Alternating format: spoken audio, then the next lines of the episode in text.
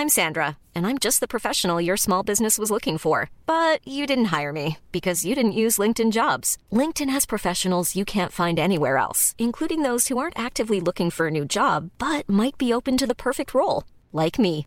In a given month, over 70% of LinkedIn users don't visit other leading job sites. So if you're not looking on LinkedIn, you'll miss out on great candidates like Sandra. Start hiring professionals like a professional. Post your free job on linkedin.com/people today.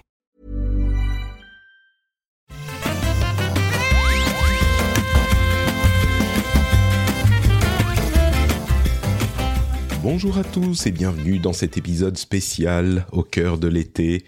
Normalement, si tout va bien, on est, euh, je sais pas, en juillet et on a cet épisode spécial très particulier du rendez-vous jeu puisqu'on va pas traiter d'actu. Pendant ces deux semaines, on a eu des épisodes spéciaux, on traite pas d'actu, mais où on va parler d'un sujet un peu plus large qui me tenait un petit peu à cœur, qui était un sujet alors, si vous avez écouté le rendez-vous tech, vous savez de quoi il s'agit, et je vais faire un petit peu la même chose pour le rendez-vous jeu, c'est-à-dire me souvenir et évoquer les moments les plus importants pour notre industrie, du jeu vidéo en l'occurrence, depuis bah, la naissance du jeu vidéo, mais attention, pas les moments objectivement les plus importants de cette industrie, mais les moments qui sont pour moi personnellement les plus importants. Donc c'est un petit peu un mélange entre l'objectif et le subjectif personnel.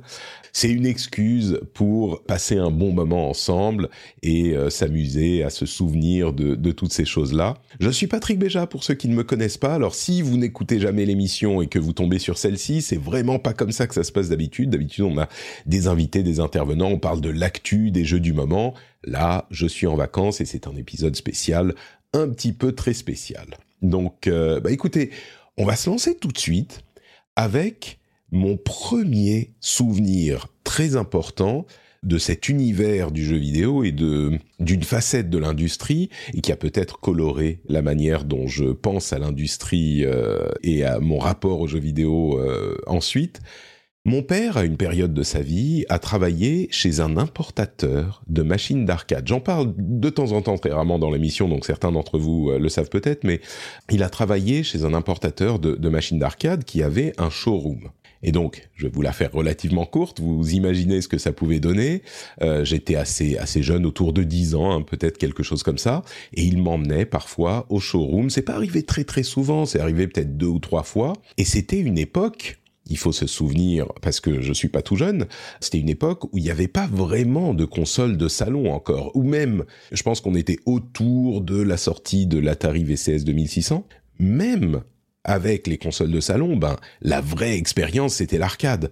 C'était là-bas qu'il y avait tous les jeux incroyables, les trucs, les nouveautés, tout passait par l'arcade jusqu'à, on va dire, hmm, fin 90, début 2000 la machine principale, enfin la plateforme principale, c'était l'arcade pour énormément de jeux et certainement dans les années 80 c'était l'arcade. Donc moi le fait que je puisse aller, je me souviens on y allait avec mon frère et mon cousin euh, parfois. Et il y avait le showroom, et dans le showroom, il y avait, je sais pas, peut-être 30 machines, avec euh, le petit machin ouvert où on mettait l'argent et on pouvait euh, cliquer sur le... C'était même pas un bouton, hein, c'était le mécanisme pour ajouter des crédits. C'était la folie.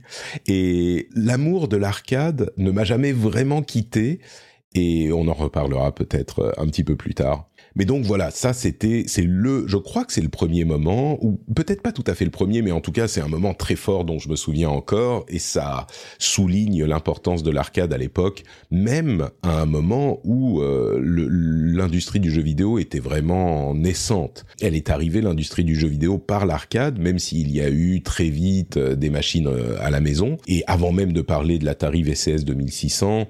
On avait euh, les Magnavox euh, Odyssey, les, euh, les Intellivision, les trucs comme ça. Enfin, il y avait des choses en parallèle d'Atari. Mais évidemment, on arrive, alors euh, c'est qu'en début 80, à l'arrivée d'Atari, qui était là pour le coup, je pense, le, le, le premier moment où le jeu vidéo est entré dans la vie de beaucoup de gens. Là encore, j'en parle parfois dans l'émission, mais pour moi personnellement, c'était un moment où j'aurais voulu un ordinateur et on avait demandé pour Noël un ordinateur à mes parents, mon frère et moi. Et les ordinateurs, c'était très très cher. Je ne sais pas exactement quel est l'équivalent aujourd'hui, mais dans mon esprit, un ordinateur, ça coûtait genre, euh, je sais pas moi, 5 000, 10 000 euros, l'équivalent hein, d'aujourd'hui. 5 000, 10 000 euros, c'était hyper cher. Et par contre, il y avait une console de jeux vidéo qui était l'Atari, et du coup, mes parents un petit peu. Je me souviens qu'ils étaient un peu penauds à Noël. Ils étaient un petit peu désolés de pas avoir pu nous acheter un ordinateur et ils nous ont offert donc cette console de jeu Atari.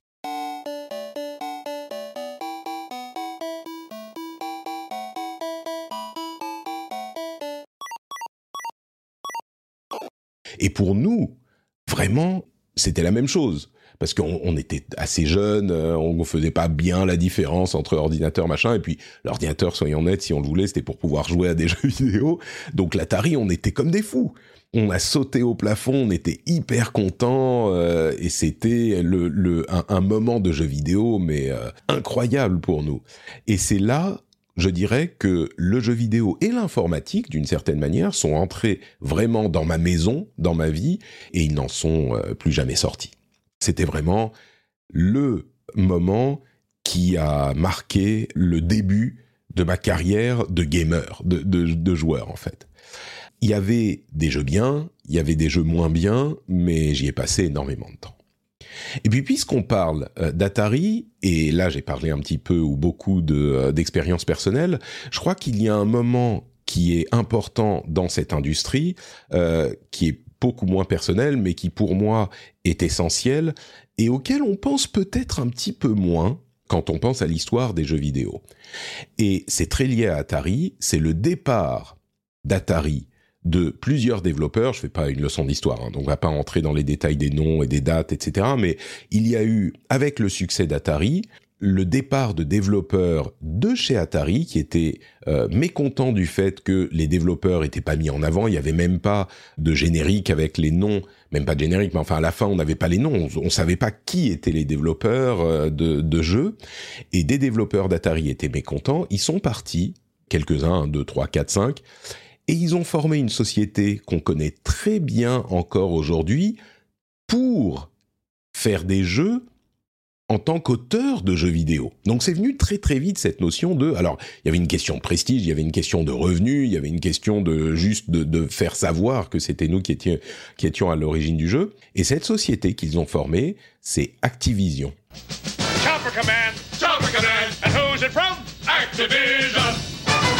Et oui, l'origine de Activision se retrouve vraiment au tout début de euh, l'informatique ludique euh, ça se retrouve à la première console importante euh, de jeux vidéo à la maison. Donc Activision s'est formé avec des développeurs qui sont partis d'Atari parce qu'ils n'étaient pas contents. Donc ça c'est un moment évidemment important parce que c'est la première euh, occurrence, c'est le premier moment où des développeurs expriment leur envie d'être développeurs et, légitimise le métier de simple développeur de jeux vidéo. Je dis pas qu'il y en a eu aucun avant, hein, bien sûr, mais là c'était genre bon bah on bosse, on fait plein de jeux, on a un potentiel commercial, on veut nous être euh, maître de notre destin et avoir une certaine euh, comment dire la main sur la manière dont on exprime euh, le jeu vidéo et dont on traite les développeurs et ils ont formé Activision. Bon là on est, euh, je sais pas, peut-être euh, mi-80. Évidemment il y a eu euh, le, je, je vous ferai pas l'insulte de vous rappeler le crash monumental d'Atari, qui à force de faire des jeux de très mauvaise qualité a fini par cracher toute l'industrie du, du, jeu vidéo, dont certains pensaient qu'elle ne se relèverait jamais, l'industrie en tout cas des consoles de jeux vidéo. Il faut garder à l'esprit qu'à cette époque, le jeu vidéo était vraiment considéré comme un jouet c'était pas un média, c'était même pas vraiment une industrie à part entière. C'est-à-dire que le jeu vidéo était vendu dans les magasins de jouets et les magasins de jouets, ils disaient OK, c'est quoi le jouet de la saison? Quel jouet on va pouvoir mettre dans les rayons ce Noël euh, et, vendre euh, aux, parents pour le cadeau de Noël? Et l'année prochaine, il y aura autre chose. Euh, peut-être que ça va durer un, deux, trois ans, mais l'idée d'avoir une machine sur qu'on va acheter et sur laquelle on va acheter pour laquelle on va acheter des jeux pendant très longtemps qu'on va mettre dans la machine pour y jouer c'était pas tout à fait comme ça que voyait enfin ça existait pas vraiment quoi et c'était pas comme ça que euh, l'industrie du jouet dont émanait le jeu vidéo voyait les choses. Donc le fait que Atari se crache, bah c'était genre ok bon bah le, boom du jouet de ce jouet qui a eu beaucoup de succès au début des années 80 est terminé et maintenant on passe à autre chose quoi. Les gens pensaient vraiment dans cette industrie que c'était fini. Et évidemment, pendant ce temps-là, alors évidemment, il y a eu euh, sur PC énormément de jeux vidéo hein, qui, a, qui, qui ont commencé on va dire, je dis PC pour ordinateur, euh, ordinateur personnel. Hein, J'inclus euh, les Apple, les Amiga, les Atari ST, les Commodore. Donc ça, ça a jamais vraiment, euh, ça s'est jamais vraiment arrêté. Mais c'est un marché encore aujourd'hui qui est un petit peu parallèle, mais encore plus à l'époque.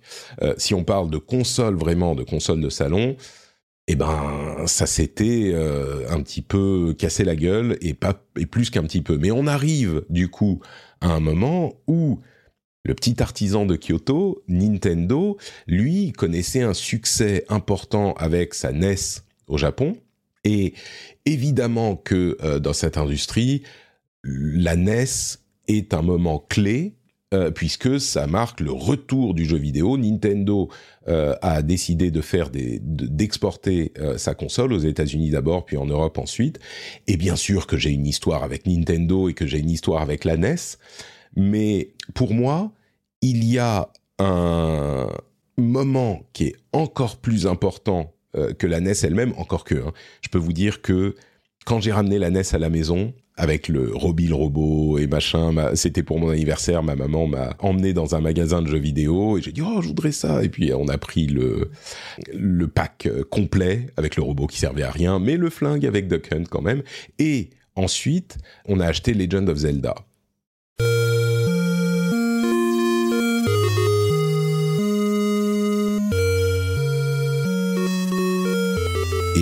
Me souviens que mon cousin me disait ah oui il y a des notes super bonnes dans les magazines il paraît que l'animation est vachement bien et tout. Évidemment c'était pas l'animation qui était importante dans Legend of Zelda mais je me souviens qu'on était euh, sur le canapé à jouer à Zelda pendant des heures et des heures. Euh, c'était un, moment évidemment euh, mémorable. Mais au-delà de ça il y a en fait quelques années plus tard la Super Nintendo qui est sortie au Japon et qui n'était pas disponible en France pendant, je sais plus, un an, deux ans, mais moi, je ne pouvais pas attendre. J'ai mis de côté tous les sous que je pouvais avoir, anniversaire, Noël, euh, supplication des parents, machin. C'était, on a eu, des périodes euh, très cool financièrement et beaucoup de périodes beaucoup moins cool avec mes parents. Là spécifiquement, c'était une période plutôt cool. Et du coup, j'ai euh, mis tout ce que j'avais et j'ai acheté mon premier vrai gros achat personnel, j'étais déjà, j'étais plus tout jeune, hein, à l'époque, c'était quoi, 89, 90, j'avais, ouais, 17, 18, j'étais un adulte, quoi. Et j'ai acheté ma Super Nintendo en import. Euh, je crois que j'avais déjà commencé à travailler dans un magasin de jeux vidéo, en fait. Oui, j'ai commencé, je me souviens, oui, petit boulot, ça aussi, ça avait contribué. Euh, je me souviens que avant que j'ai eu 18 ans, ou peut-être autour de 18 ans, je travaillais dans un magasin de jeux vidéo en mi-temps, hein, bien sûr, et ils m'avaient confié la boutique. C'était des malades, les mecs, ils devaient avoir 25-30 euh, ans, je sais pas, c'était un couple. Ils m'avaient confié la boutique pendant qu'ils étaient partis en vacances, mais ils me connaissaient pas. J'étais un gamin qui traînait dans la boutique, qui avait bossé un petit peu, enfin bref, peu importe. J'avais réuni tous les sous que je pouvais, et j'ai acheté une Super Nintendo en import, et je me souviens que j'avais fait, j'avais débattu avec moi-même. Euh, je travaillais, enfin je travaillais, je participais à un fanzine à l'époque de jeux vidéo qui était distribué dans, l'ouest de Paris, euh, dans, dans les banlieues de l'ouest de Paris. Et j'avais écrit un test de la Super Nintendo pour ce fanzine. Et j'avais débattu avec moi-même l'idée de est-ce que euh, ça a du sens de faire un test d'une console qui n'est pas disponible en France? Et je me souviens que la justification que j'avais eue pour euh, faire le test, c'était que bah il y a bien des magazines de voitures qui testent des voitures que euh, le commun des mortels ne, pourra jamais se payer. Euh, il y a des magazines de voitures, enfin je sais pas automoto ce genre de trucs, ils vont parler d'une Lamborghini, d'un machin comme ça. Et donc pourquoi ne pas parler de la Lamborghini des machines, des consoles de salon? À l'époque la Super Nintendo avec son mode 7, etc. Et donc j'en avais parlé. Mais le fait que j'ai acheté moi une Super Nintendo japonaise en import, c'était la concrétisation, parce que c'était plus là les parents qui euh, font des cadeaux, des machins, c'est moi qui ai décidé, je veux acheter ce truc, et ça coûte très très cher, c'était euh, un, investissement énorme pour moi. Et euh, c'était genre, ok, je prends la pilule de je continue dans le ce monde-là et je suis complètement à fond dans le dans le jeu vidéo. Je me souviens aussi que déjà à cette époque, en finissant Mario, Super Mario euh, World, donc Super Mario Bros 4, c'est ça, hein, c'est le 4. Euh, et ben je me souviens avoir vu le générique et je me disais, ah mais il y a tellement de gens qui font les jeux vidéo, il faut que je me souvienne au moins du nom d'une personne. J'étais con à l'époque, hein, j'avais, je sais pas, peut-être, ouais, presque 18. Et je dis souvent, on était beaucoup plus con à l'époque, à l'âge euh, en question, que les gens aujourd'hui à cet âge-là. L'attitude souvent c'est ah les jeunes ils sont trop cons. Nous, nous à notre époque on disait non non non. Les, les jeunes aujourd'hui sont beaucoup plus matures et intelligents euh, que nous on était à l'époque. Euh, moi à 18 ans j'étais pas fini quoi. J'avais j'avais l'équivalent de 13 ans aujourd'hui. Bref peu importe. Mais donc j'essaye de me dire il faut que je retienne les noms de d'au moins une personne. Il faut que je retienne le nom d'une personne et je me souviens que j'étais tombé sur ça. Il devait être je sais pas quel était son nom, euh, si c'était président dans le générique ou euh, directeur ou producteur, ou producteur du truc, peut-être c'était producteur. Et c'était Hiroshi. Alors à l'époque, je l'ai lu et je savais pas lire le japonais. J'ai pensé c'est Hiroshi Yamoshi. C'était Hiroshi Hiroshi Yamauchi. Euh, et, et c'était pas Miyamoto parce que je savais pas moi j'en savais rien. Je me suis dit ok il y a une personne que je dois retenir c'est le producteur c'est Hiroshi Yamoshi. Et donc je me souviens encore que j'avais retenu Hiroshi Yamoshi parce que j'avais cette volonté de retenir le nom ou en tout cas de de, de rendre hommage aux personnes qui avaient fait qui avaient créé cette œuvre que j'appréciais tellement. Donc, euh, bref, ça c'était l'import de la Super Nintendo, mais la Super Nintendo c'est évidemment encore plus important que ça. Street Fighter 2.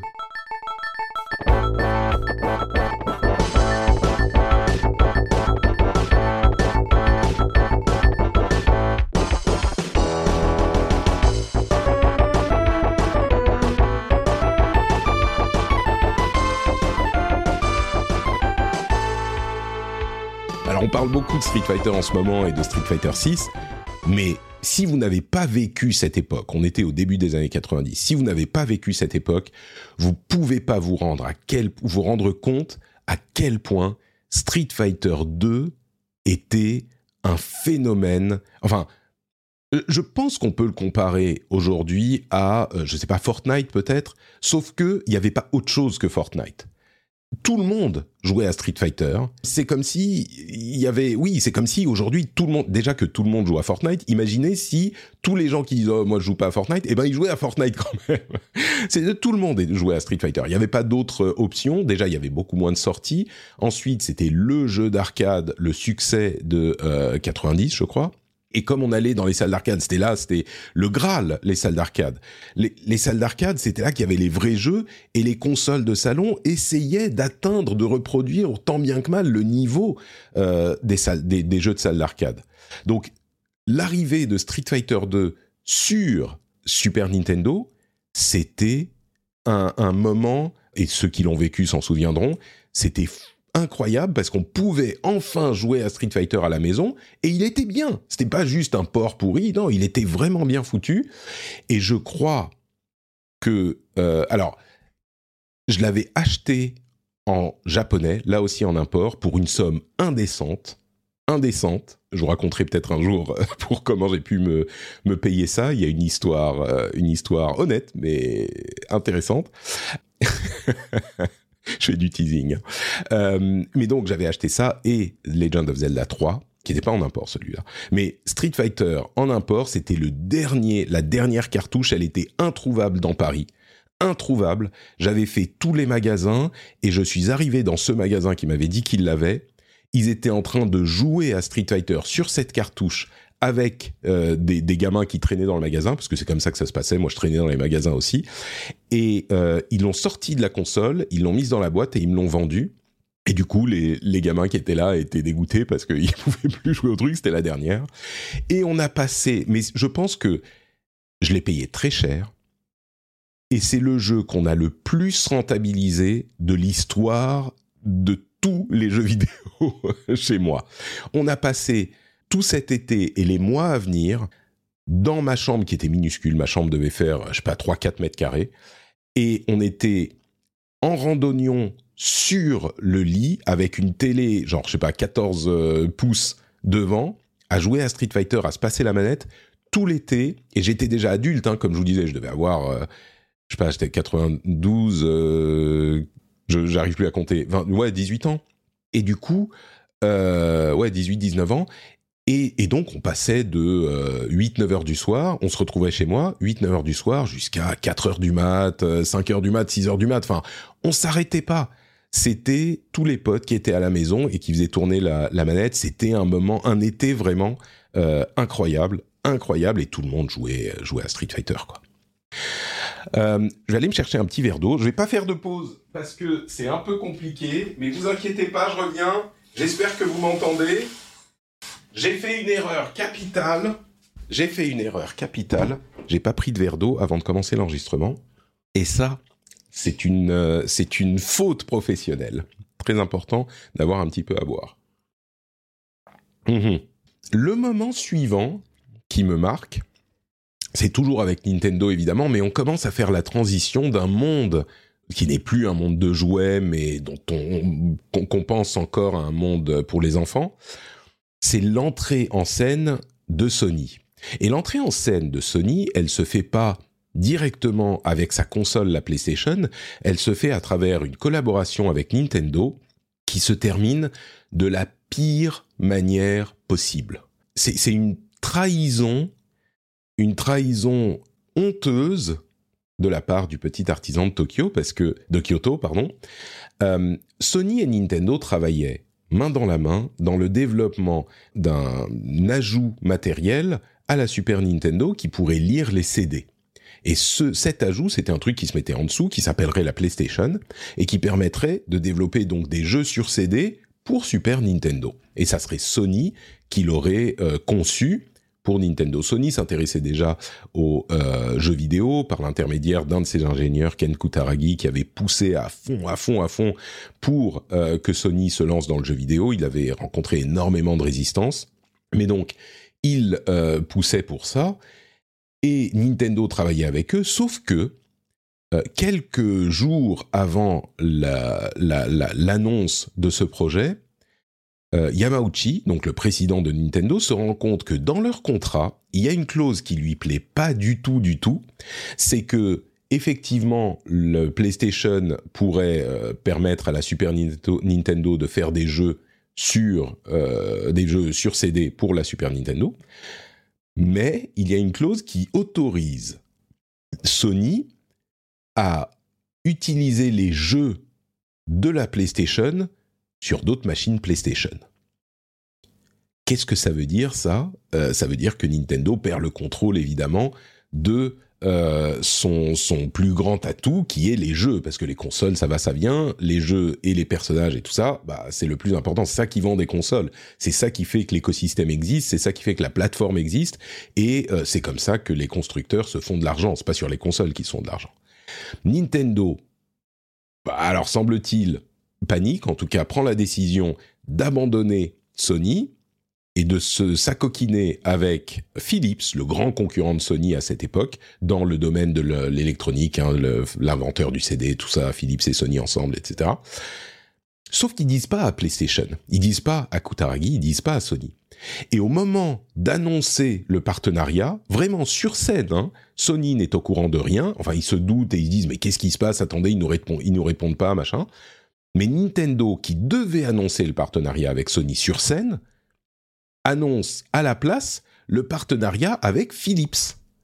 Un truc, mais de, de, une tragédie grecque, quoi. C'était, euh, on, on, ne va pas bosser avec toi, mais on va aller bosser avec ton frère ou ton plus grand concurrent, ton rival. Euh, un coup de poignard dans le dos incroyable. Alors, je comprends que euh, Nintendo voulait pas euh, livrer une partie de sa force logicielle à Sony, mais vraiment la manière dont ils l'ont fait, c'était pas propre. Et du coup, ce que ça a impliqué, c'était que Sony Alors Sony, ils auraient pu se dire ah merde, ok, bon bah on va pas pouvoir, on va rien faire, mais c'était sans compter sur l'acharnement de Kutaragi qui croyait vraiment à ce segment euh, de l'industrie, qui croyait vraiment aux jeux vidéo, et trahi par Sony, au lieu de se dire ok, on abandonne le, projet, il, il se dit bon, non seulement on va y aller, mais on va enterrer Nintendo.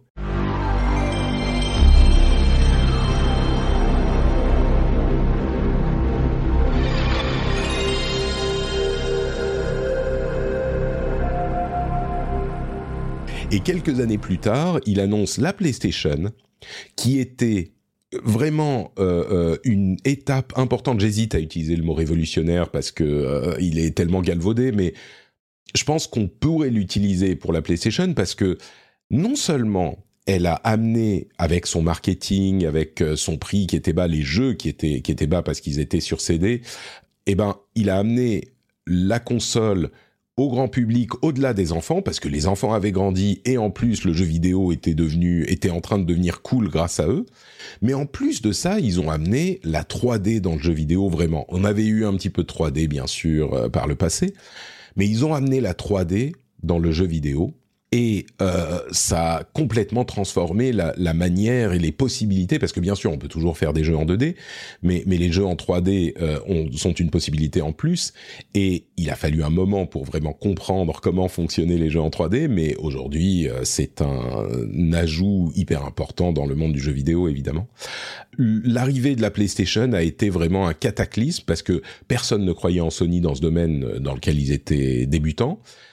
Et pourtant, leur stratégie matérielle et communication a fait d'eux l'acteur principal du jeu vidéo. Alors, on peut discuter de euh, la performance de Nintendo au cours des années. Euh, je pense que d'une manière générale, on peut dire que c'est Sony qui domine le jeu vidéo aujourd'hui, enfin qui domine, qui est l'acteur principal. Et surtout, ce qui est hyper intéressant, c'est que pendant des années, et encore aujourd'hui, enfin, pendant des années, la PlayStation est ce qui a permis à Sony de survivre. C'est-à-dire que toutes les autres divisions perdaient de l'argent et Sony en gagnait avec la, PlayStation uniquement. Donc Kutaragi, qui a eu beaucoup de difficultés à faire euh, naître ce projet, a en fait sauvé Sony. C'est une histoire euh, qui, je le disais dans, dans l'émission sur euh, les moments en tech, il y a plein d'histoires à raconter sur tous ces trucs-là, des, des, trucs dans lesquels plonger, hyper intéressant. Et le parcours de Kutaragi est hyper intéressant aussi, et la manière dont il a euh, sorti la PlayStation de terre contre Sony pour finalement sauver Sony euh, contre son gré quelques années plus tard, c'est passionnant. Et donc, cette trahison de Nintendo a amené la PlayStation finalement à arriver et euh, sur un bon paquet d'années à battre Nintendo parce que jusqu'à l'arrivée de la Wii et encore la Wii on pourrait euh, on pourrait discuter de, de ce qu'elle a amené de ce qu'elle a pas amené mais jusqu'à l'arrivée de la Wii euh, Nintendo était en chute constante depuis l'arrivée de la PlayStation. La Nintendo 64, la GameCube, c'était pas top. Enfin, c'était en décroissance quoi, pas en décroissance mais en chute. Sauf que Sauf que, donc moi, moi je pourrais, moi, je pourrais dire presque en tirant un peu les cheveux que jusqu'à la Switch, en fait, Nintendo, c'était en fait le Nintendo post PlayStation qui n'a pas réussi à reprendre la main sur euh, son business. J'exagère un petit peu, ils vont, ils allaient bien Nintendo, il y a eu des hauts et des bas, mais ça allait. Mais l'impact de l'arrivée de la PlayStation, Nintendo s'en est pas vraiment remis, même avec la Wii. La Wii, je pense que c'est une anomalie, un cas particulier. Mais ils ont, ils se sont pas remis vraiment de l'impact de la PlayStation jusqu'à la Switch. Alors évidemment, il y a des jeux mémorables, il y a des trucs incroyables qui sont faits chez Nintendo, bien sûr. Mais l'impact s'est ressenti, euh, je crois, jusqu'à la Switch. Sauf que, évidemment, Nintendo continue à faire du jeu vidéo et à faire des trucs incroyables. Et il y a un autre élément qui est hyper important dans cette période-là, c'est la Nintendo 64. Alors, euh, je viens de vous dire, ah, la Nintendo 64, elle était, elle a fait moins bien que euh, la Super Nintendo, elle a fait moins bien. Ils étaient très arrogants à l'époque Nintendo, mais il y a un truc qui était absolument essentiel euh, avec la Nintendo 64, et c'était pas les jeux, Enfin oui, bien sûr, Mario 64, euh, Ocarina of Time, tout ça. Mais c'était pas les jeux, c'était pas la console elle-même, c'était je me demande si vous savez de, quoi je vais parler, c'était la manette de la Nintendo 64.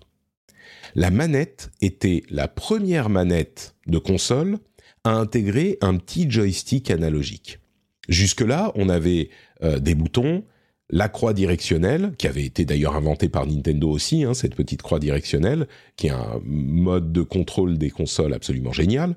Mais avec l'arrivée des, mondes en 3D, bah, contrôler un univers où on peut aller à, 360 degrés, vraiment bouger d'un degré et pas juste aller dans les quatre directions cardinales, bah, avec une, croix directionnelle qui peut faire au bas, gauche, droite et les, les quatre euh, diagonales, c'est pas, pas, pas génial. Enfin, c'est même pas bien du tout. Et le génie de Nintendo qui a intégré un joystick à sa manette était unique. Et parce que je vous dis, la PlayStation a amené la 3D dans euh, le jeu vidéo, et c'est vrai, c'est par eux que c'est passé essentiellement, hein, on, pourrait chipoter. Mais la manette, euh, c'est pas eux qui ont pensé à mettre un joystick dessus. La première manette PlayStation, elle est sortie sans joystick analogique. Quand la manette Nintendo est arrivée, Sony a vu ça, il s'est dit mais c'est pas bête du tout. Et comme souvent, on a copié les innovations de Nintendo et donc ils ont intégré les manettes, enfin les, joysticks analogiques à leur console ensuite. Mais, mais c'est venu, euh, c'est venu après. La première manette, c'était la première joystick analogique, c'était la Nintendo 64. Et ça, la manette, c'est aussi un moment essentiel dans l'histoire du jeu vidéo. On arrive vers la fin des années 90 et j'ai, moi, pour parler de, de manière un petit peu plus personnelle, je commençais à vivre mon histoire d'amour et d'amour-haine avec le Japon.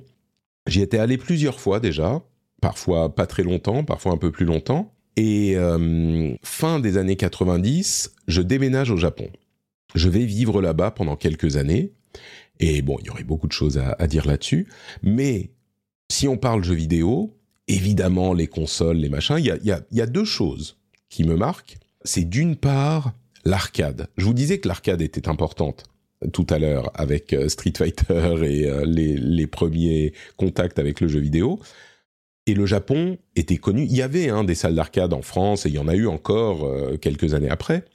Mais le Japon, c'était vraiment l'endroit où la salle d'arcade était une, une manière de vivre presque. J'exagère, mais, mais à peine plusieurs facteurs à ça. Les maisons sont petites, donc on sort pour faire des trucs à l'extérieur. Il y a toute la famille dans la maison avec les grands-parents, etc. Bref, et puis juste la culture du euh, de, l'électronique. Et donc un, truc vraiment qui a marqué ma vie au Japon, c'était les salles d'arcade. J'y allais, euh, je vais pas dire tous les jours, mais au minimum deux fois par semaine. Minimum deux fois par semaine. Et les salles d'arcade euh, au Japon, c'est un truc que vous connaissez forcément, hein, parce que maintenant c'est passé dans le, comment dire l'inconscient collectif presque. Les salles d'arcade au Japon, il y avait ces, ces machines, ces bornes où on avait deux joueurs, non pas deux face à l'écran, bien sûr ça existait ça aussi, mais deux, une paire de joysticks face à l'écran, mais il y avait aussi deux bornes avec un joystick face à l'écran connectés qui étaient dos à dos ou même parfois à des endroits différents de la salle. Et donc, on s'asseyait, on commençait à faire une partie, on savait pas, on n'était pas sûr de savoir contre qui on tombait. Et c'est ça qu'essaye de reproduire et que réussit à reproduire pour la première fois de l'histoire des jeux vidéo, je pense, euh, le Battle Hub de Street Fighter 6. C'est cette sensation d'aller en salle d'arcade, de se poser et de faire un combat contre une personne, de rencontrer quelqu'un finalement virtuellement dans la salle d'arcade et d'interagir par l'intermédiaire de de ce jeu. Et puis ensuite, parfois, on va se saluer, on va, euh, on va genre faire un petit signe de tête, ou, euh, ou alors on est énervé, on s'en va, machin. C'est, c'est euh, une, une, interaction qui est très particulière. Et puis, il y avait tellement de jeux parce qu'encore à cette époque, les jeux sortaient d'abord en salle d'arcade essentiellement, le, truc se passait en salle d'arcade, et en particulier les jeux de combat qui étaient encore assez populaires euh, à ce moment. Euh, moi, j'ai passé des heures et des heures sur des sur des Street Alpha, sur des euh, Tekken, sur des, des Fatal Fury, des King of Fighters, enfin des, des, des heures et des heures, et c'était essentiellement ça qu'on faisait dans les salles d'arcade. Bien sûr, il y avait d'autres jeux d'arcade, mais euh, c'était ça qu'on faisait. Et je me suis même fait quelques quelques amis japonais, euh, pas très pas très proches, hein, mais euh, avec qui j'ai passé quelques quelques temps que j'ai perdu beaucoup perdu de vue depuis. Mais c'était une période vraiment unique et le fait de pouvoir véritablement vivre au-delà de plein d'autres choses qui sont super au Japon, mais le fait de vivre cette période de l'arcade alors qu'elle était encore vraiment euh, florissante au Japon, euh, c'est un truc qui est hyper important pour moi et c'est un truc qu'on alors là vraiment on peut toucher du doigt ce genre de choses. Enfin, on peut il y a des choses du Japon qu'on peut toucher du doigt même sans vivre au Japon, mais ça c'est une période qui ne reviendra jamais. Enfin, je pense, on sait jamais, mais euh, c'est une période qui reviendra jamais, qu'on pouvait pas avoir. On pouvait pas avoir les cachettes VHS euh, sur le magnétoscope NTSC euh, qui était qui copiait les cassettes pour les potes. bah ça, tu peux pas l'avoir sur l'expérience des salles d'arcade au Japon. Donc c'est un truc vraiment vraiment unique. Et puis je suis allé dans les salles d'arcade légendaires du, du, Japon. J'ai passé ma, ma, vie à Hacho, à Kyoto. Enfin c'était c'était vraiment un truc un truc assez unique. Et l'autre aspect de ma vie au Japon lié aux jeux vidéo, euh, c'était que avant de partir, on avait bon, c'était fin 90, donc on avait déjà Internet. Et avant de partir et depuis le Japon, j'avais contacté des rédactions de magazines de jeux vidéo en leur disant bah, je vais être au Japon, si vous avez besoin de quelque chose, dites-moi. Et du coup, je suis devenu pigiste pour plusieurs magazines. J'ai bossé pour Console Plus, j'ai bossé pour Joypad, mais de très loin, donc je connaissais pas les rédactions du tout. Mais j'ai bossé pour eux. Et du coup, ils m'ont envoyé comme correspondant japonais à plein d'événements. Il y avait des interviews de développeurs. J'ai été chez Namco, chez Square Enix, euh, j'ai fait, enfin, j'ai fait vraiment euh, chez Polyphony Digital. Enfin, j'ai fait au Japon des press tours et des présentations. Et j'ai fait des présentations. Normalement, j'étais, notamment, j'étais dans la salle de conférence de présentation de la PlayStation 2 quand euh, ils présentent la console, euh, etc. Enfin, j'ai des photos de ça encore. Et du coup, ça aussi, c'est un truc qui est euh, qui est unique. On est vraiment dans le personnel. Hein. Enfin, en même temps, la présentation de la PlayStation 2, je ne sais pas si elle serait dans euh, cette liste si si j'y avais pas été, mais mais la PlayStation 2 a été hyper importante évidemment. C'est là que Sony a consolidé sa domination euh, du marché. C'est la console la plus vendue de l'histoire encore aujourd'hui, la PlayStation 2. Elle faisait aussi lecteur de DVD, donc c'était d'une pierre deux coups.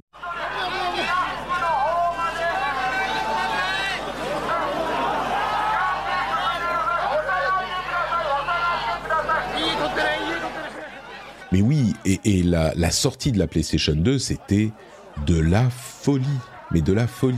Et je me souviens que j'avais été précommandé une PlayStation 2 dans un combini, un petit un petit magasin euh, de, de c'est une épicerie, hein, les combini ils vendent de tout, mais ils faisaient aussi des précommandes de consoles. Et du coup, j'y m'étais levé le matin du jour de la sortie pour aller la chercher, et j'en avais en fait évidemment tous les potes de Paris me disent oh est-ce que tu peux m'acheter une PlayStation 2 est-ce que tu peux? Parce que là on était vraiment on était adultes quoi. On avait euh, des métiers on pouvait le, le prix d'une console même une console en import parce que je, ne l'ai pas mentionné, mais j'ai aussi, je, parlais de la PlayStation, j'ai aussi acheté une PlayStation en import qui là pour le coup, je vous disais, le prix de la de la Nintendo était indécent. Euh, le prix de la PlayStation, c'était, euh, on compare au Ferrari là, ça coûtait quoi, 4000 francs à l'époque, donc c'était 800 euros. J'étais adulte encore une fois, j'avais euh, du boulot et etc. Je bossais en parallèle de l'université, j'avais des petits boulots, donc j'avais de quoi accumuler des sous pour acheter ça et il y a d'autres raisons euh, mystérieuses, mais tous les potes, les fans de manga, de toute cette mouvance euh, dont je parle parfois, de Tonkam, Junku, qui se retrouvaient à Paris, on était, je sais pas, peut-être quelques milliers à lire les, les mangas Dragon Ball en japonais quand ils sortaient sans rien comprendre. Et ben tout ce groupe-là, euh, c'était les potes qui, quand t'es au Japon, ils disent oh il y a la PlayStation 2 qui arrive, tu peux m'en m'en choper une machin. Parce que c'était hyper difficile à avoir. En, en Occident, en Europe c'était impossible d'avoir une PlayStation 2 en import. Ça coûtait la peau des fesses, il y en avait très très peu, etc. Parce que les, consoles sortaient très longtemps après dans les autres euh, régions. Et donc, il me demande est-ce que tu peux me choper une PlayStation 2, mes amis les plus proches? Et effectivement, j'en ai eu, je sais plus, trois ou quatre. Donc une pour moi et, certaines pour des potes. Et, et l'une d'entre elles venait tout simplement, pas besoin de faire la queue, pas besoin, venait d'un combini auquel je l'avais précommandé. Je me suis levé le matin à 6 heures avant d'aller au boulot, je crois que j'avais pris un jour off pour aller, euh, euh, je vous dirai après. Et je vais au combini, ah ok merci, hop, je paye, je repars. Et à, à 6 heures du mat, euh, j'étais déjà en train de jouer à la PlayStation 2 le jour de la sortie, alors que ce qui se passe ensuite, ils n'étaient pas sensibles à vendre, je crois, à ce moment-là. Mais ils savaient pas. il y a une console parce qu'elle sortait. Il y avait une heure de sortie et tout je joue à la PS2, et puis je joue une heure, et puis après, bah faut aller faire les trucs importants. Direction Akihabara, le quartier de l'électronique au Japon. J'habitais un petit peu loin, j'étais à une heure d'Akihabara, moi j'étais de l'autre côté de, Tokyo. Et j'arrive à Akihabara, et là, c'est, je crois que c'est la seule grosse sortie de console que j'ai vécue euh, au Japon. La Xbox 360, ça compte pas. Non, la Xbox tout court. Je sais plus si elle était pas sortie, je sais plus. Bref, j'arrive à Akihabara et là, c'était la convention des geeks du Japon, mais pas que. J'ai retrouvé des potes que je connaissais de ce groupe de fans de manga là, de France, dont je savais pas qu'ils allaient venir.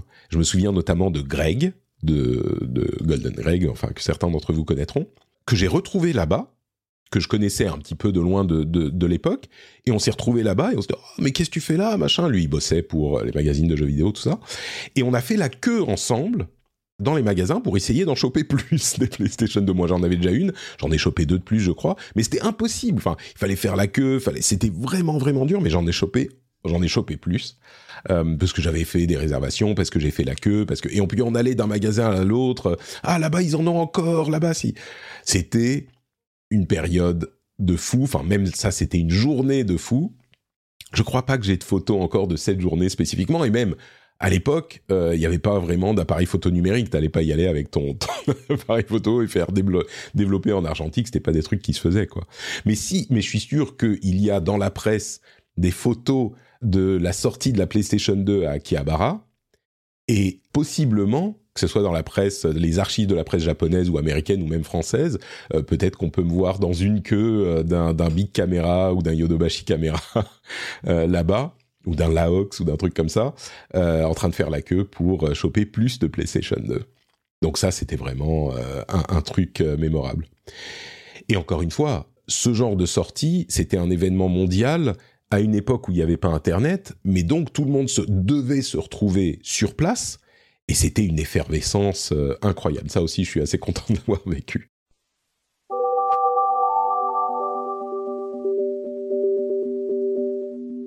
Et puis on arrive aux années 2000, milieu des années 2000 on va dire, et évidemment l'arrivée de la Wii et du motion gaming, qui sont un moment hyper important pour l'industrie, qui en même temps, vous vous souvenez, je vous disais tout à l'heure, moi je suis pas je trouve pas que Nintendo ait vraiment euh, réussi un truc euh, pour le jeu vidéo noble en tant qu'art, le motion gaming.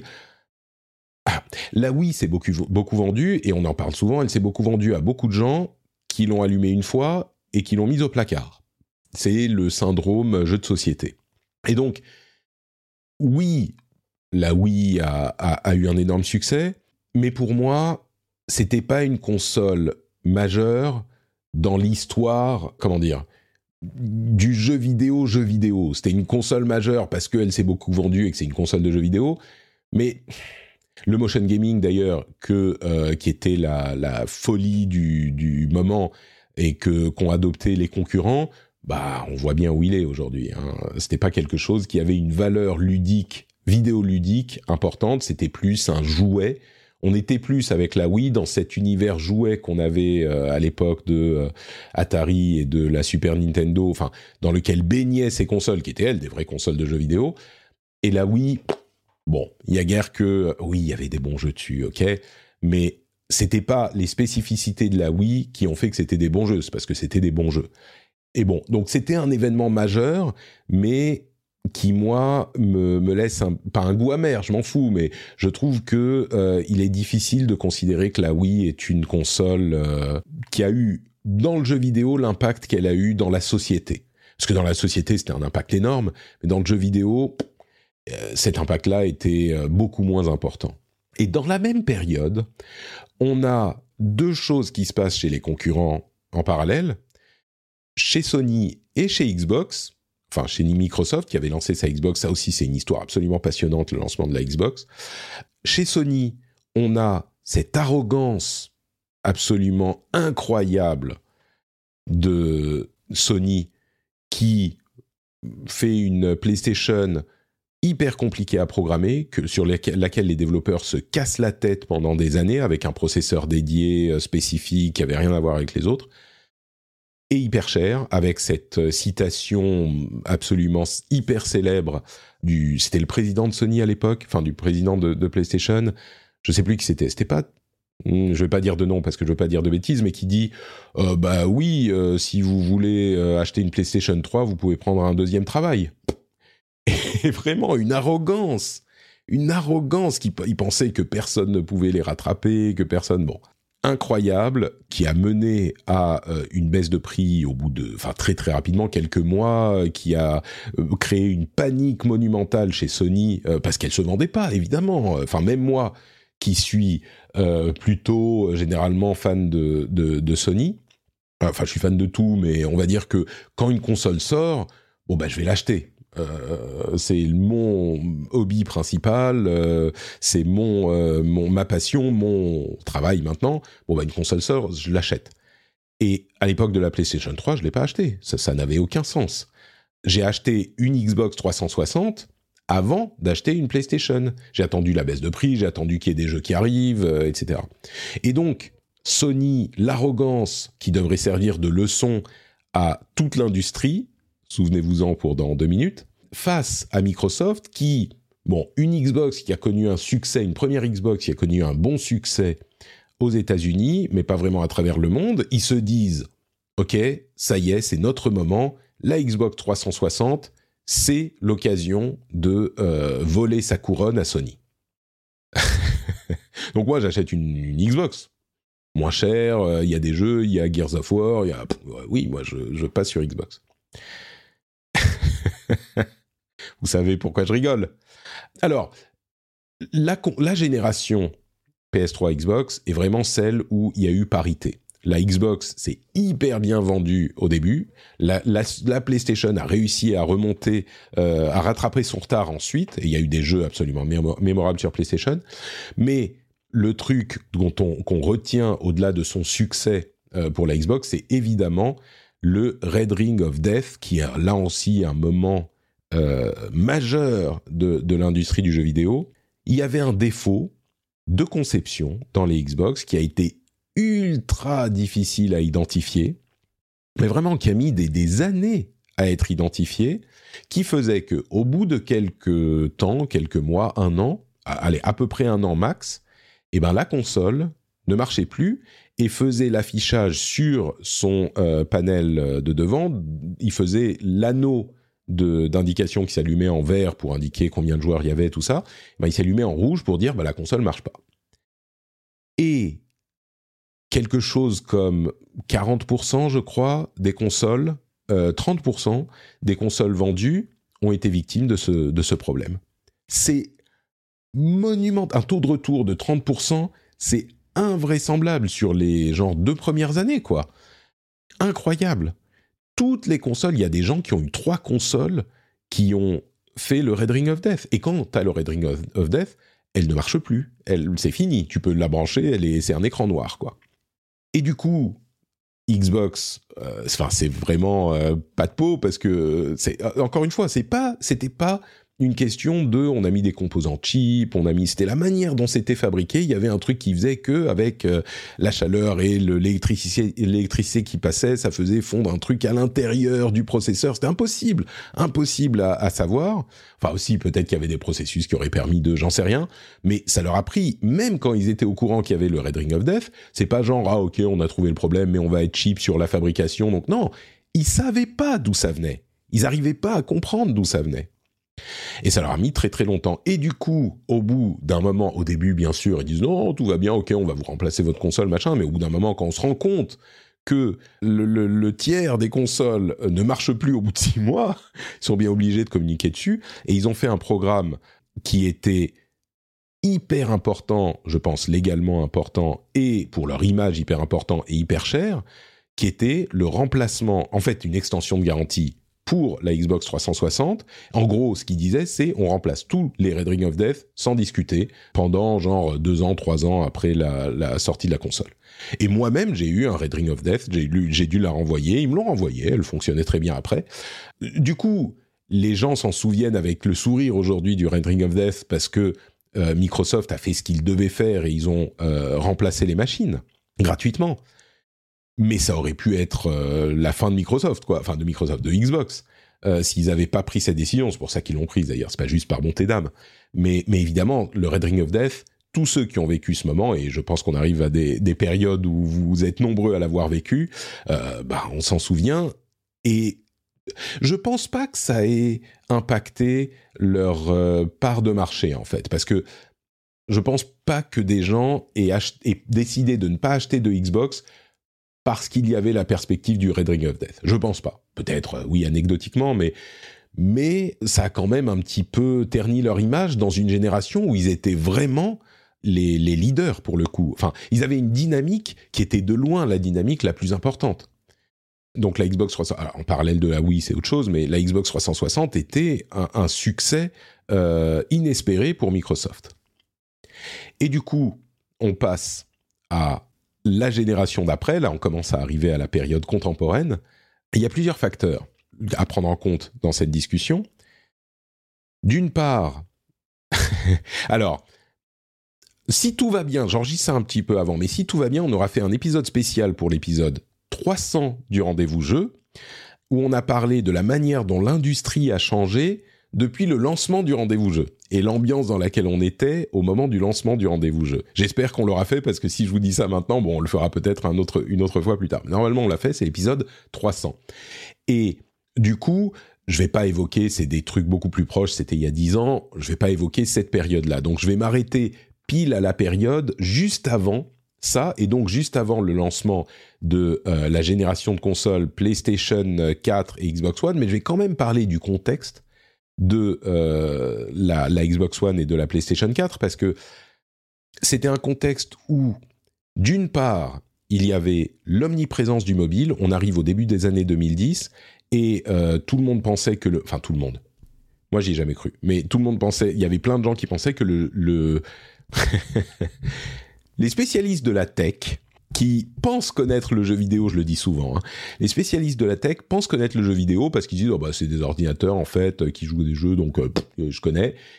Eh ben ils disent plein de trucs sur le jeu vidéo sans vraiment connaître le jeu vidéo parce que c'est une industrie qui est très différente, qui est très particulière et on peut pas comprendre le jeu vidéo simplement parce qu'on connaît la tech. Et eh ben tous ces spécialistes disaient ah bah maintenant tout le monde est sur son téléphone donc les consoles vont disparaître donc machin truc et il y avait une certaine euh, enfin on sortait de la, crise des subprimes euh, quand on concevait ces consoles là et donc les consoles ont été faites bon marché bon marché pour l'époque et avec le matériel tout ça. Et puis avec beaucoup de gimmicks qui étaient censés euh, aider à contrer cette idée que les gens sont sur leur téléphone tout le temps. Et l'un des buts était d'investir la vie des joueurs. Et chez Microsoft, ils se sont dit en fait, ok, on a réussi notre coup avec la Xbox 360, on était vraiment presque aussi fort que Sony, ou en fonction des marchés, on était à égalité avec Sony. Où est-ce qu'on va à partir de là On va conquérir le salon de tout le monde? Et ça, c'est un truc qui revient de l'origine de la Xbox, parce que la motivation de la conception de la Xbox, c'était en partie l'idée que Sony, avec la PlayStation, allait avoir l'ordinateur du salon et remplacer Microsoft, qui avait l'ordinateur du, bureau, quoi, à l'époque, et remplacer Microsoft en arrivant par le salon. C'était vraiment une crainte chez Microsoft. Et là, ils reviennent un petit peu à cette idée que la Xbox, c'est une console de jeu très bien, mais c'est la porte d'entrée pour Microsoft, la porte d'entrée de Microsoft dans le salon des gens et donc le fait d'amener le moyen d'amener l'ordinateur, l'informatique chez les utilisateurs normaux. Ils auraient peut-être dû se concentrer sur leur téléphone avant que l'iPhone n'arrive, mais ça c'est une autre question. Et donc, ils se disent, ok, le jeu vidéo c'est très bien, maintenant c'est fait. On a milestone achieved, on a réussi dans le jeu vidéo. Où est-ce qu'on peut regarder pour aller plus loin? Et ça amène le truc le plus mémorable de l'histoire de la Xbox, c'est ce fameux supercut de la conférence de présentation de la Xbox One, le successeur de la Xbox 360, la successrice de la Xbox 360, où Don Matrick, dont le nom est Oni euh, à travers les générations, le pauvre, euh, présente la Xbox One en parlant de télévision du début à la fin de la conférence et on a cette conférence où euh, le Supercut fait TV, TV, TV, TV, TV, TV, TV, TV. Et pour une présentation de console, mais on était, vous vous en souvenez peut-être, on était hallucinés.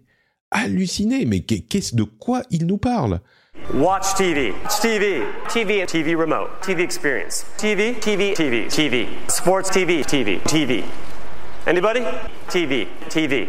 Xbox. Go home on va pouvoir brancher votre euh, boîte de câbles sur l'arrière de la Xbox One et il y aura le Kinect qui va vous permettre de contrôler votre télé avec la main et avec les et avec la voix et mais donc je dirais que c'est vraiment il y a eu des erreurs chez tous les constructeurs mais c'est la première fois qu'on se rend compte et il y aurait d'autres choses à dire sur la Xbox One les jeux numériques tout ça c'est la première fois dont on se rend compte que le jeu vidéo, pour vraiment réussir dans le jeu vidéo, il faut se concentrer sur le jeu vidéo.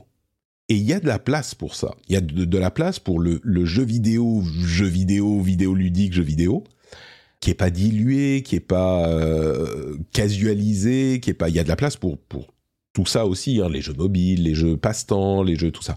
Mais il y a une place pour le jeu vidéo laser focused sur l'aspect ludique de, ce média, de cet art, et il y a des clients pour ça. Modulo plein de choses, hein, le prix, euh, la situation, le contexte économique, etc. Mais là, on se rend compte que vraiment, l'ambition d'aller au-delà du jeu vidéo est sans doute possible, mais il faut d'abord poser les bases. Et c'est l'erreur dramatique de la Xbox One qui, là, pour le coup, n'a jamais pu s'en remettre euh, complètement. Euh, et pour laquelle Don Matrick a pris la porte assez vite après, et Phil Spencer est arrivé pour euh, essayer de récupérer, euh, de, sauver les, meubles qu'il a, bon, on pourrait discuter de est-ce qu'il a réussi ou pas. Et donc, ce moment de l'arrogance de, Microsoft qui était tellement ironique parce que, évidemment, on, parlait de l'arrogance de Sony à la génération de la PlayStation 3, et, et là, on a Microsoft qui fait exactement la même erreur. Il y avait un problème de prix parce que le Kinect était dans toutes les consoles, enfin bref. Qui fait exactement la même erreur. La génération d'après, il y avait une, ironie absolument terrible dans cette génération-là, dans cette présentation-là. Je dirais que l'événement suivant, c'est la numérisation des supports qui a énormément de conséquences mais dont j'imagine qu'on a parlé dans le rendez-vous jeu 300. Donc je vais, euh, je vais pas vous, je vais vous laisser aller réécouter euh, celui-là parce que pour moi la numérisation des supports a euh, est, l'événement majeur des années 2010 qui a conduit à plein de choses dans l'écosystème en un petit peu de négatif, mais énormément de positif, qui est un truc que les gens voient pas forcément souvent. L'émergence des indés, euh, le, la, baisse des prix, et oui, la, baisse des prix grâce au numérique, etc. Je pense qu'on traîne dans le rendez-vous jeu 300, sinon on en reparlera à un autre moment. Mais, mais cet événement-là, enfin cet événement qui s'est étalé hein, sur 10 euh, ans, euh, la numérisation des supports, c'est le truc euh, suivant, le truc supplémentaire qui, qui me marque. Il y a plein de choses dont j'aurais pu parler, hein, l'arrivée du, du en ligne, que là pour le coup la Xbox a amené, y compris avec la Xbox 360, qui était une décision hyper courageuse. Euh, C'était déjà présent avec la Xbox première du nom, mais intégré avec la Xbox 360. Euh, et qui a complètement transformé l'industrie, pour laquelle euh, décision que, enfin, fonctionnalité que les concurrents ont mis énormément de temps à adopter. Euh, il y a plein d'autres choses dont on pourrait parler, mais, je crois que c'est l'essentiel. L'essentiel, en tout cas, de ce qui m'a marqué moi. Je suis sûr que si je replongeais dans les archives, je retrouverais d'autres événements euh, importants à, mentionner. Mais là, c'est vraiment euh, les trucs qui m'ont presque sans notes, euh, qui me viennent à l'esprit. Donc, on est parti de la console Atari, voire même du showroom de, de, de salle d'arcade, et on arrive au bout du compte à l'avant-dernière génération de consoles, parce que sur les toutes dernières, je crois qu'il serait difficile de, de, parler encore précisément de, de ce qui aura marqué c'est un petit peu trop tôt, hormis cette numérisation des supports, euh, comme je le disais. Mais voilà, donc on, on peut en faire une analyse, ce qu'on aura fait dans le rendez-vous G300, mais marquer les événements précis, pointus, je ne sais pas si c'est forcément euh, forcément aussi facile. J'aurais pu parler. Vous remarquez que j'ai pas parlé de jeux spécifiques, hormis Street Fighter. J'aurais pu en évoquer plein. Enfin, Street Fighter, euh, Mario, Zelda, j'en ai mentionné quelques-uns, mais l'idée c'était pas de parler des, jeux les plus importants. Hein. Ça, ça serait encore toute une autre émission, mais des moments importants de l'industrie et de l'évolution de l'industrie. J'espère que vous avez passé un bon moment en ma compagnie. N'oubliez pas du coup que euh, bah, on fait cette émission, enfin je fais cette émission toutes les semaines, généralement pour couvrir l'actu. Donc euh, vous pouvez euh, me retrouver peut-être pas la semaine prochaine, dans deux semaines la semaine prochaine, il y aura, je pense, autre chose, mais euh, les vacances sont bientôt finies, donc on revient avec l'actu du jeu vidéo. Je vous fais de gros gros bisous, merci euh, de m'avoir suivi. Euh, venez commenter sur le Discord, on a un channel sur le Discord où on parle des derniers émissions, des derniers podcasts, des derniers épisodes, voilà, c'est le terme que je cherche, de chaque émission. Donc vous pouvez venir commenter, peut-être me dire quels sont vos moments importants de l'histoire de cette industrie et euh, on se retrouve donc là-bas sur le Discord et puis on se retrouve ensuite dans quelques semaines pour un nouvel épisode. Je vous fais de gros bisous et à très vite. Ciao ciao.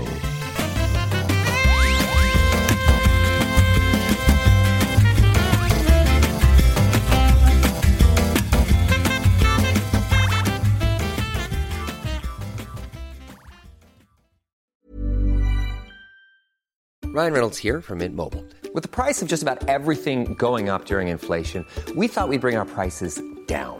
So to help us, we brought in a reverse auctioneer, which is apparently a thing. Mint Mobile unlimited premium wireless. Ready to get 30, 30, bit to get 30, bit to get 20, 20, 20, bit to get 20, 20, bit to get 15, 15, 15, 15 just 15 bucks a month. So, Give it a try at mintmobile.com/switch. slash $45 up front for 3 months plus taxes and fees. Promo rate for new customers for limited time. Unlimited more than 40 gigabytes per month slows. Full terms at mintmobile.com. Hiring for your small business? If you're not looking for professionals on LinkedIn, you're looking in the wrong place. That's like looking for your car keys in a fish tank. LinkedIn helps you hire professionals you can't find anywhere else, even those who aren't actively searching for a new job but might be open to the perfect role. In a given month, over 70% of LinkedIn users don't even visit other leading job sites. So start looking in the right place. With LinkedIn, you can hire professionals like a professional. Post your free job on linkedin.com slash people today.